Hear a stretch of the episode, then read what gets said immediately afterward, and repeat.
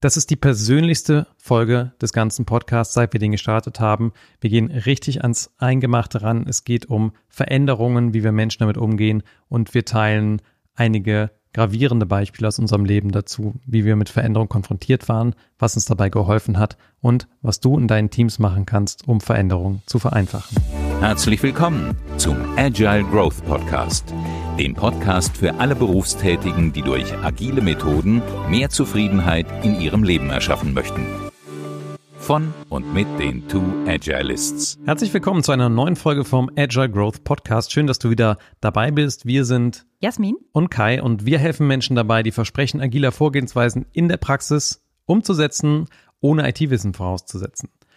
Heute geht es um ein Thema, was jeden Menschen betrifft, egal ob beruflich, privat. Irgendwann passiert etwas im Leben, das man eigentlich vielleicht nicht möchte und irgendwie muss man trotzdem damit umgehen und das ist teilweise sehr, sehr schwierig. Genau, es geht rund um das Thema Veränderung. Also heute brauchst du wirklich gar kein IT-Wissen, weil Veränderungen passieren überall im Leben.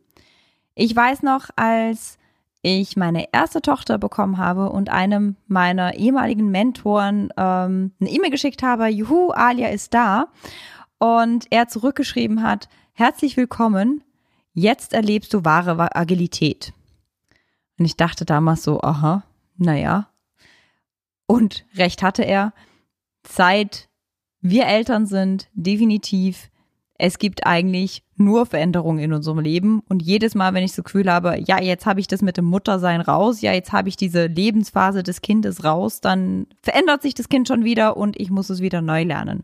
Aber nicht nur in der Kindererziehung geht es so, sondern auch in den Unternehmen. Und gerade jetzt zur Corona-Zeit sind ganz, ganz viele Unternehmen vor der Herausforderung, sich verändern zu müssen. Sehr viele Mitarbeiter sehen ihre Lebensumstände extrem verändert. Und das macht auf einer psychologischen Ebene ganz, ganz viel mit uns. Und Kai und ich würden ganz gerne mit dir in dieses Thema einsteigen.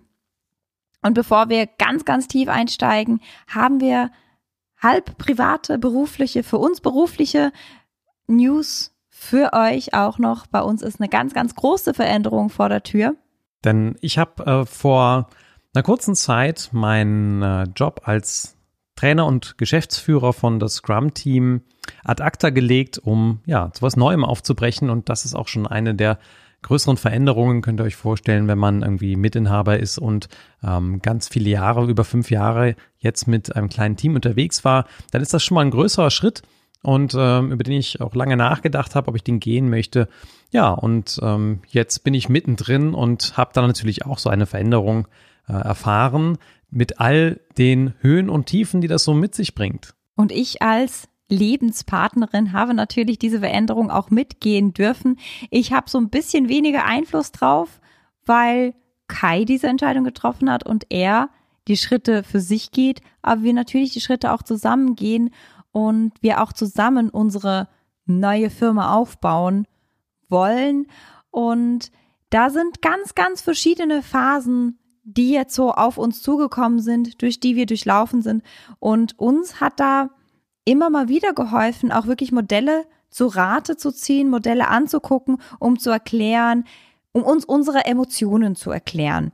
Und das ist etwas, was ich auch beim Kunden vor Ort immer wieder feststelle, dass wenn wir in Veränderung drin sind, es super hilfreich ist, ein, zwei Modelle mit dem Kunden anzugucken. Oder wenn ich in einem Scrum Master Coaching bin, ein, ein Modell, das ich ganz gerne mache, ist wirklich das House of Change anzugucken mit dem Team, um zu gucken, können wir uns unser Verhalten oder unsere Gefühle gerade erklären? Wo sind wir denn gerade? Und perspektivisch, wie geht's weiter? Wo können wir hingehen? Und das hat auch Kai und mir total geholfen und deswegen möchten wir dir die Trauerkurve von Kübler-Ross ist sie ursprünglich gewesen. Ähm, Kotter und Scheich haben das dann eher auf die Businesswelt angewandt. Diese Kurven einmal vorstellen, einfach als Erklärungsmodell, ähm, wo gehen wir durch als Mensch, wenn so eine Veränderung auf uns zukommt.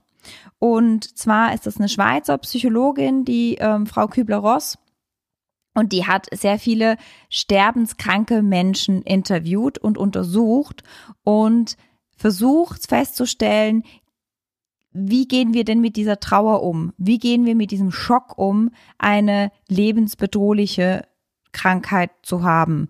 Und sie hat herausgefunden, dass viele Menschen ungefähr ähnliche Phasen durchlaufen.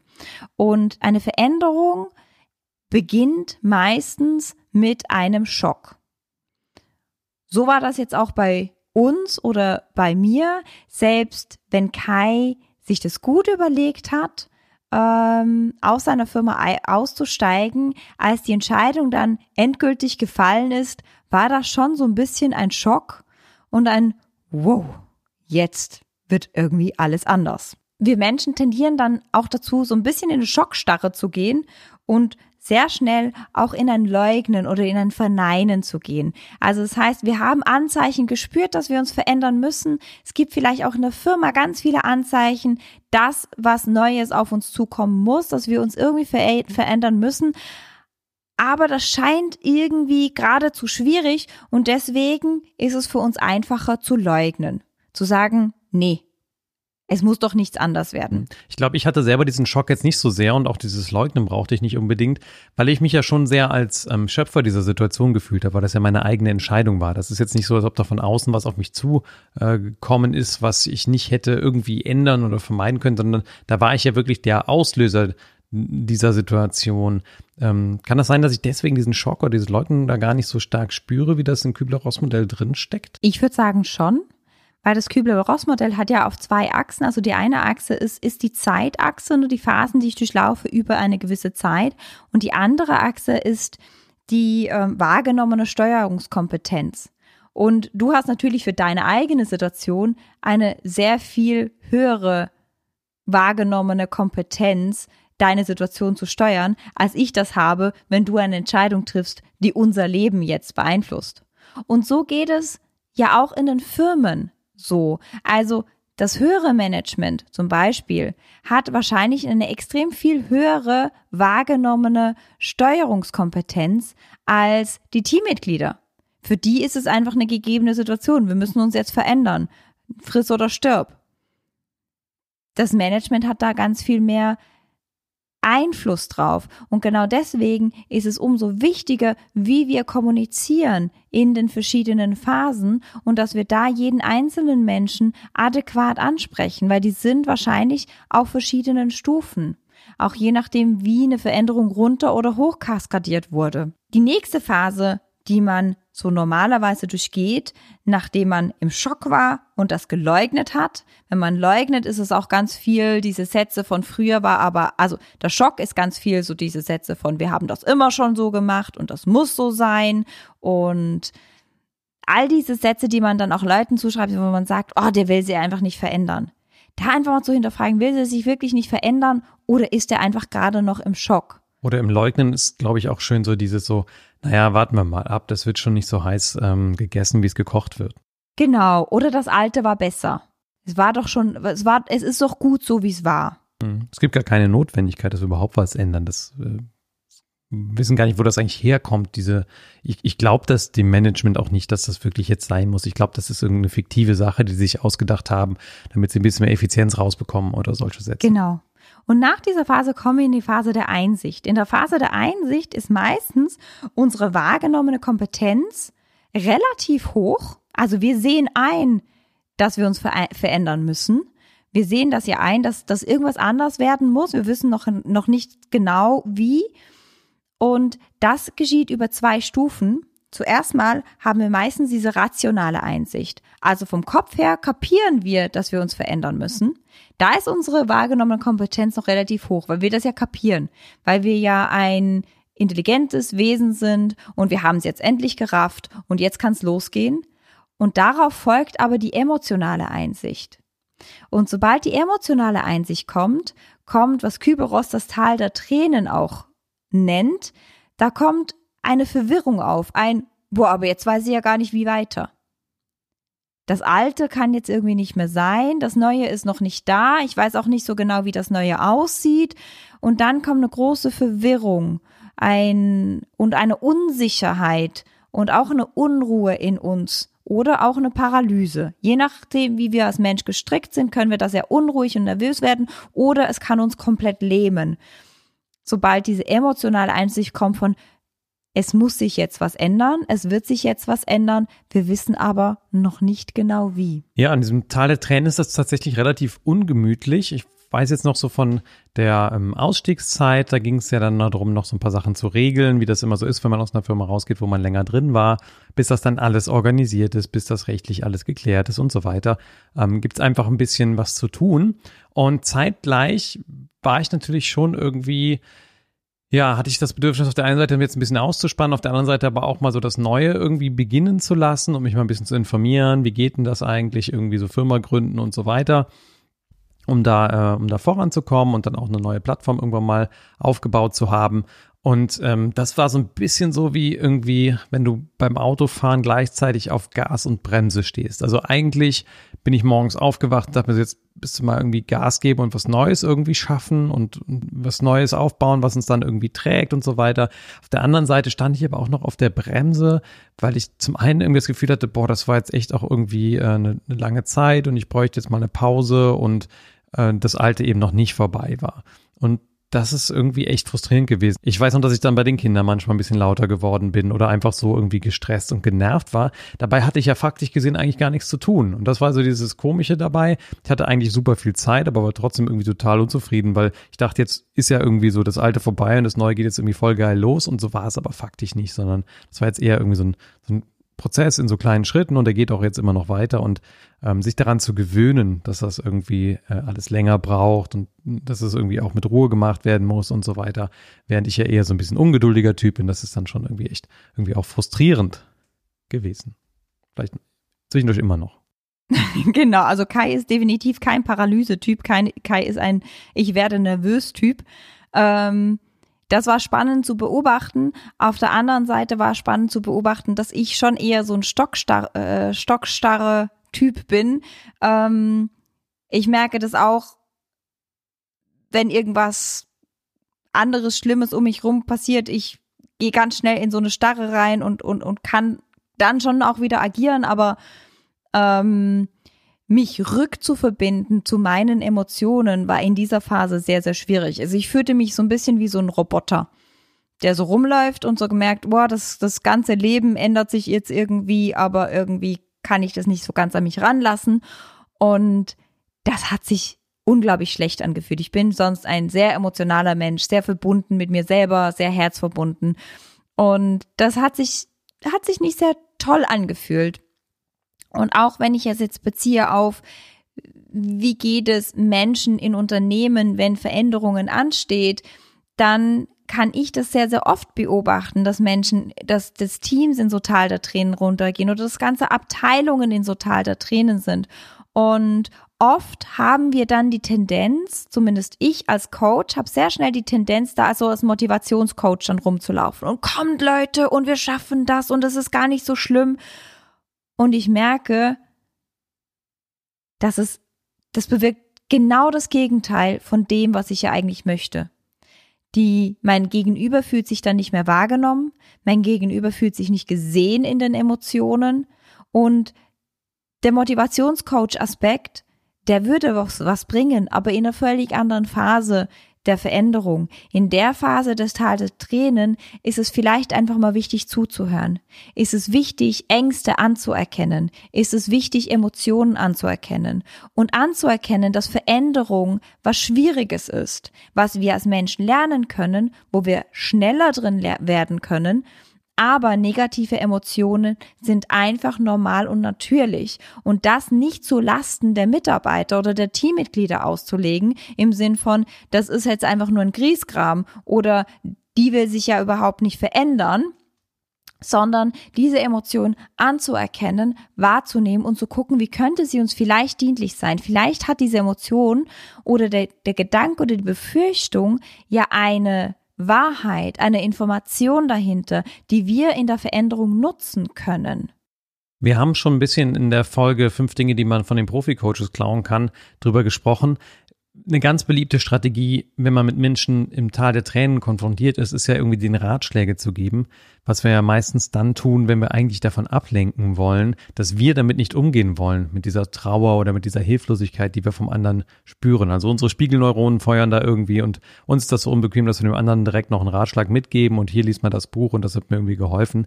Ähm, und das bringt aber dem Gegenüber, wie Jasmin gerade gesagt hat, eigentlich nicht so richtig viel, weil der fühlt sich dann nicht der möchte vielleicht auch einfach mal einen Moment in seiner Emotion sein und die muss auch ausgelebt werden können.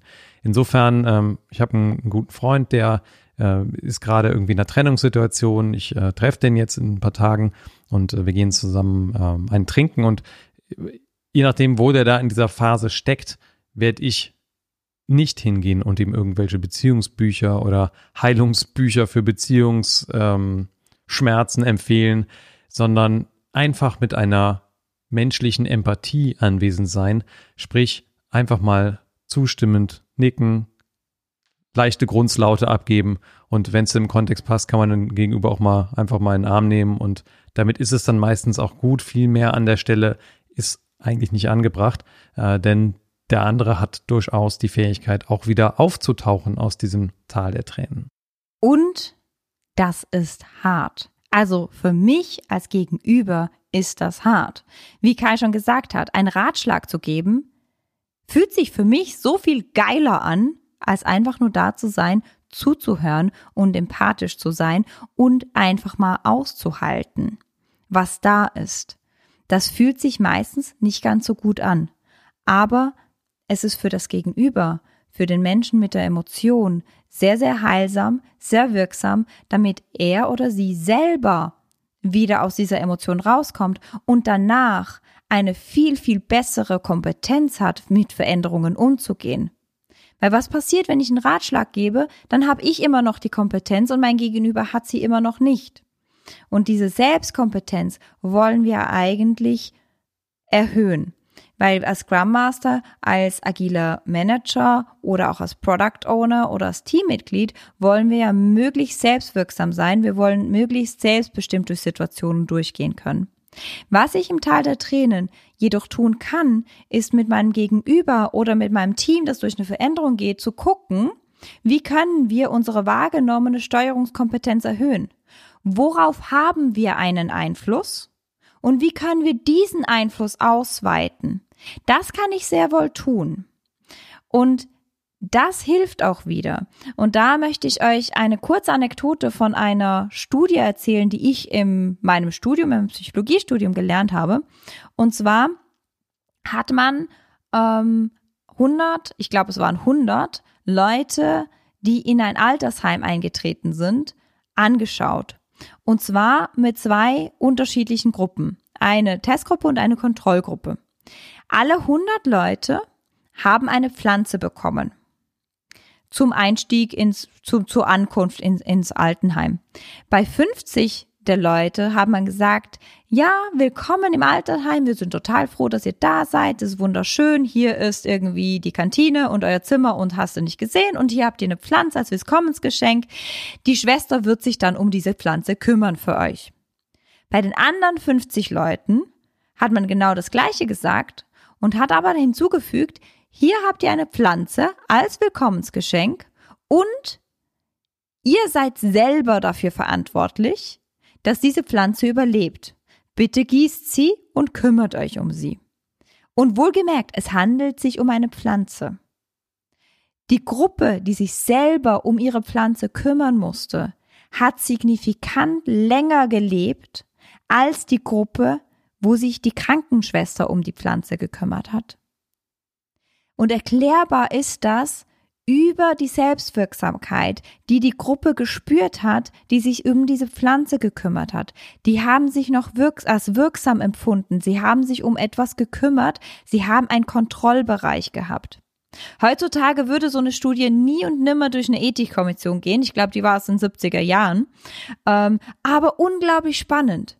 Das heißt, mit der Selbstwirksamkeit und der empfundenen Selbstwirksamkeit der Teams und der, und der Individuen, die durch eine Veränderung gehen, da kann ich anknüpfen und wir können gucken, wo sind wir wirksam, was liegt in unserem Einflussbereich.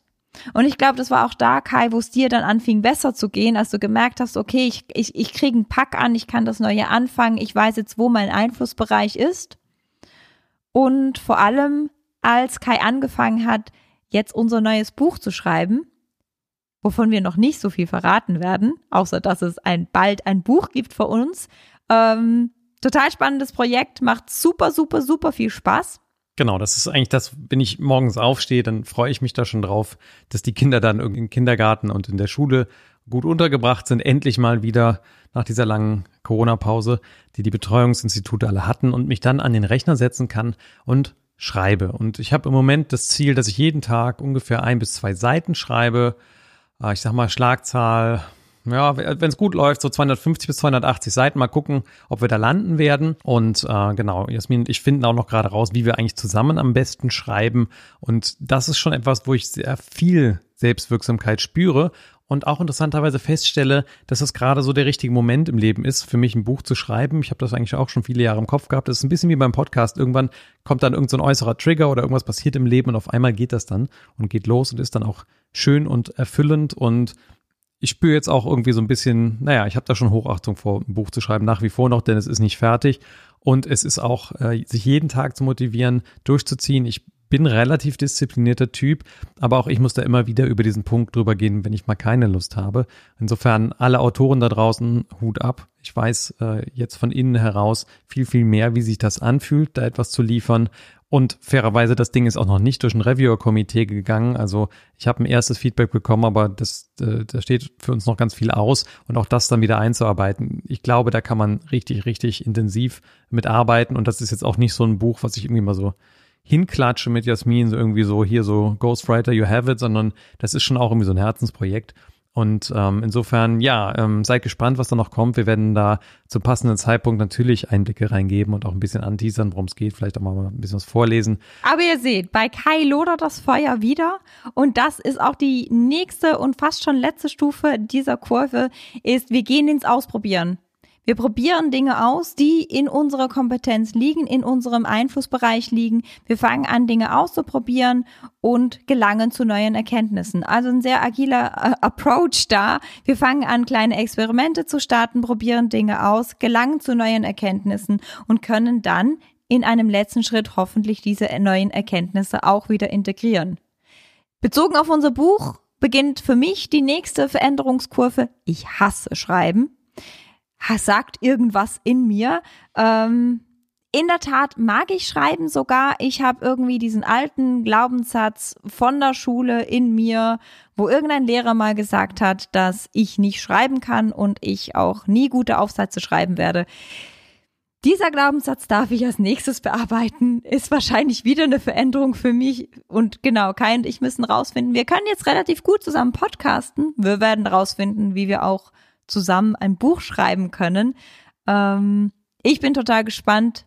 Das, was schon da ist, ist total toll. Und ich glaube, da ist auch was dran an diesem Selbstwirksamkeitskonzept, weil wenn ich jetzt so drüber nachdenke, während ich ja noch mit dem einen Fuß auf, dem, auf der Bremse und mit dem anderen schon auf dem Gas stand, das war jetzt eine schöne, elegante Variante, tatsächlich Gas zu geben, weil um ein Buch zu schreiben, brauchst du weder irgendwie einen rechtlichen Rahmen, du brauchst keine Firma drumherum, du brauchst irgendwie äh, kein gar nichts, du kannst einfach irgendwie einen Texteditor aufmachen und deine Gedanken zu Papier bringen. Und das ist irgendwie total schön.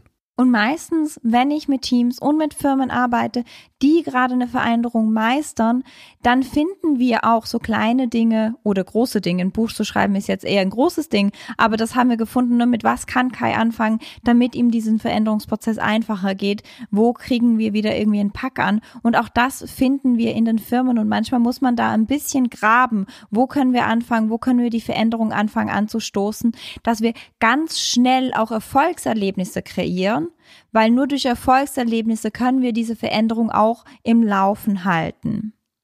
Was ganz, ganz wichtig ist bei Veränderung und bei der Begleitung von Veränderungen, selbst wenn ich mich selber in der Veränderung begleite, ist wirklich auch davon auszugehen, es wird Rückschritte geben. Es gibt immer wieder Rückfälle. Wir fallen wieder ins Tal der Tränen zurück. Wir fallen vielleicht auch wieder in, in eine Ablehnung zurück. Wir wünschen uns das Alte wieder herbei.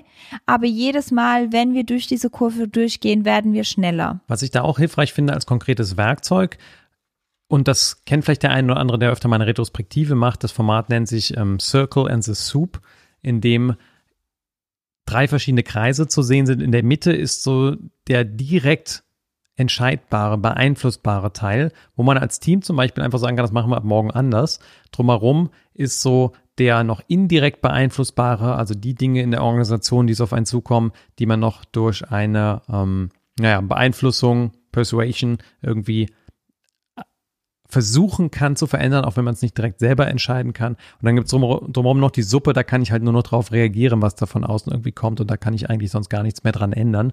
Und da mal in der Retrospektive zu brainstormen, was sind eigentlich Dinge, die wir direkt ändern können, was können wir beeinflussen und was, worauf können wir nur noch reagieren, hilft schon mal diesen Korridor aufzuziehen von Selbstwirksamkeit als Team. Genau, ganz, ganz, ganz, ganz tolles Tool.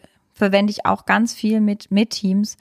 Ähm, und was mir noch wichtig ist, wenn wir mit diesen Modellen spielen in Organisationen oder mit unseren Teams, wenn wir die präsentieren, ist diese Modelle nicht als Blueprint zu präsentieren. Ähm, die Modelle, genauso wie in Tuckman, nie gesagt hat, wir müssen durch diese Phasen gehen, und es ist ein lineares durch die Phasen gehen, sind auch diese, äh, ist auch die Trauerkurve so, dass wir nicht zwingend von einer Phase in die andere gehen. Es gibt Leute, die bleiben stecken in der einen oder anderen Phase, die gehen gar nicht weiter. Oder wir überspringen eine Phase, das kann auch sein. Oder wir haben eben Rückfälle. Das heißt nicht, dass wenn ich durch eine Phase durch bin, dass ich da nicht wieder reingehe. Aber es hilft, mir einfach als mentales Modell mal hinzugucken, zu analysieren, wo stehe ich denn gerade und was könnte mir in dieser Phase gerade gut tun und helfen. Ja, noch ein sehr, sehr persönliches ähm, Beispiel, das ja uns auch während der Corona-Zeit leider sehr beschäftigt hat. Ähm, Jasmin hatte eine Vorstufe von einem Gebärmutterhalskrebs und ähm, das ist ja auch definitiv so ein Thema, was wenn man das jetzt mal aus dieser ähm, Kübler-Ross-Kurve anguckt, wo wir definitiv auch durch so einen Schock durchgegangen sind. Und ähm, ich weiß, dass Jasmin da ziemlich cool geblieben ist dafür, dass das ja, ja schon eine ernsthafte Krankheit ist, die dich auch umbringen kann. Und ich hatte so als Partner immer das Gefühl, dass sie in diesem Leugnen feststeckt und dass ich da irgendwie sie ein Stück weiter schieben muss auf dieser Kurve. Also dass ich irgendwie jetzt was tun muss, damit sie das ernster nimmt. Ich habe dann irgendwie ein Buch bestellt, irgendwie äh, Krebszellen mögen keine Himbeeren, glaube ich, oder wie ist das? Also so, was können wir jetzt an Ernährung irgendwie machen? Und bin dann wirklich so in einer ja, in so einer partnerschaftlichen, wie kann ich Jasmin jetzt unterstützen, Geschichte unterwegs gewesen um irgendwie zu versuchen zu helfen, aber auch um ihren Prozess da ein Stück weiter zu schieben. Also das so ähm, ganz nah mitzuerleben, und immer so dieses so, ja, nee, die schiebt das irgendwie weg. Also das kann, kann man doch jetzt nicht so wegschieben. Die müsste doch jetzt irgendwas anders machen. Wieso arbeitet die noch für ihren Kunden? Die hat irgendwie eine lebensbedrohliche Krankheit. Ähm, was ist denn jetzt kaputt? War so das, was mich die ganze Zeit beschäftigt hat, wo ich dann, äh, wo ich mir auch eine Woche Urlaub dann erstmal genommen habe, um überhaupt mal damit klarzukommen, was da gerade in unserem Leben los ist und was ich für Handlungsoptionen jetzt schaffen muss, um wieder irgendeine Form von Selbstwirksamkeit zu spüren. Denn klar, als Partner irgendwie fühlt man sich dann ja auch total irgendwie hilflos in so, in so Situation. Was willst du da noch machen? Also da kannst du irgendwie, ne, wie gesagt, da kannst du noch irgendwas Gesundes einkaufen gehen, aber zur Not noch zu irgendwelchen Chemoterminen fahren oder so. Aber da ist das Handlungswerkzeug ja wirklich dann sehr, sehr begrenzt und wahrscheinlich ging es mir auch viel darum, da meine eigene Selbstwirksamkeit irgendwie wieder zu unterstützen. Und ich habe das dann irgendwie auf Jasmin so drauf projiziert. Aber so dieses Gefühl immer so, die müsste doch da jetzt irgendwie sich da mehr mit beschäftigen und warum trauert die nicht? Und irgendwie äh, war dann auch so so als ob ich dich so maximal schnell durch diese Kurve durchboxen wollte, so ungefähr war das. Ja, hat sich auch für mich so angefühlt. Wir hatten ja ein paar Gespräche darüber. Ähm, und das ist für mich, glaube ich, so dass das Hauptzeichen von jeder Mensch geht in seinem Tempo durch diese Kurve durch. Und ich brauchte definitiv sehr, sehr lange das Leugnen. Einfach, weil ich für mich selber gespürt habe, wenn ich jetzt anfange, diese Krankheit anzuerkennen, zu akzeptieren und in mein Leben zu lassen. In der Corona-Zeit, wo ich ein Schulkind zu Hause habe, wo ich ein Kindergartenkind zu Hause habe, wo ich noch zwei Kunden habe, ähm, für die ich gerne arbeite und bald Alleinverdiener bin zu Hause, dann breche ich zusammen. Dann kann ich das gerade nicht.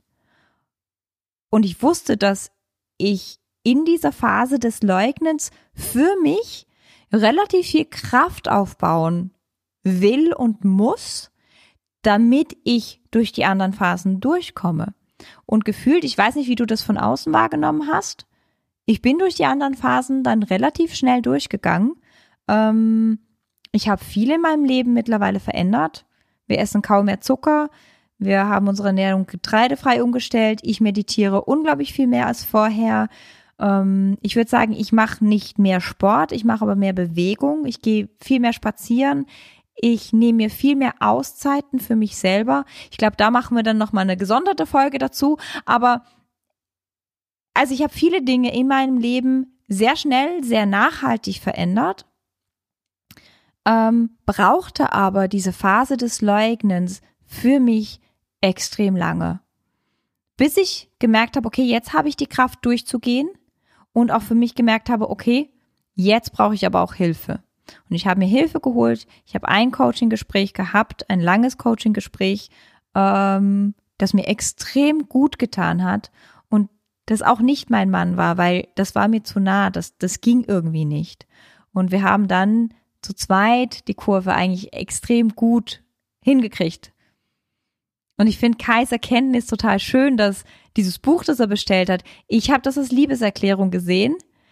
Ähm, es hat mich auch ein bisschen gestresst, aber grundsätzlich konnte ich das total gut als Liebeserklärung ähm, dastehen lassen und habe aber auch gemerkt, Kai braucht das gerade, um die Kontrolle für sich wieder zu gelangen. Das hat wenig mit mir zu tun und, und viel mehr, viel mehr mit meinem Mann. Ja, harte Zeit auf jeden Fall. Das war ähm, extrem hart. Und ähm, bin froh, dass wir da wieder durchgekommen sind, dass du wieder gesund bist, dass sie das alles hingekriegt haben und dass wir das alles hingekriegt haben. Damit würden wir unsere Folge auch beschließen. Wir haben heute das, die Trauerkurve von Kübler-Ross beziehungsweise die Abwandlung davon von Kotter oder Scheich mit dir durchgesprochen, mit vielen verschiedenen Beispielen wie man von der einen Stufe in die andere kommt, was die Charakteristiken der einen oder anderen Stufe sein kann.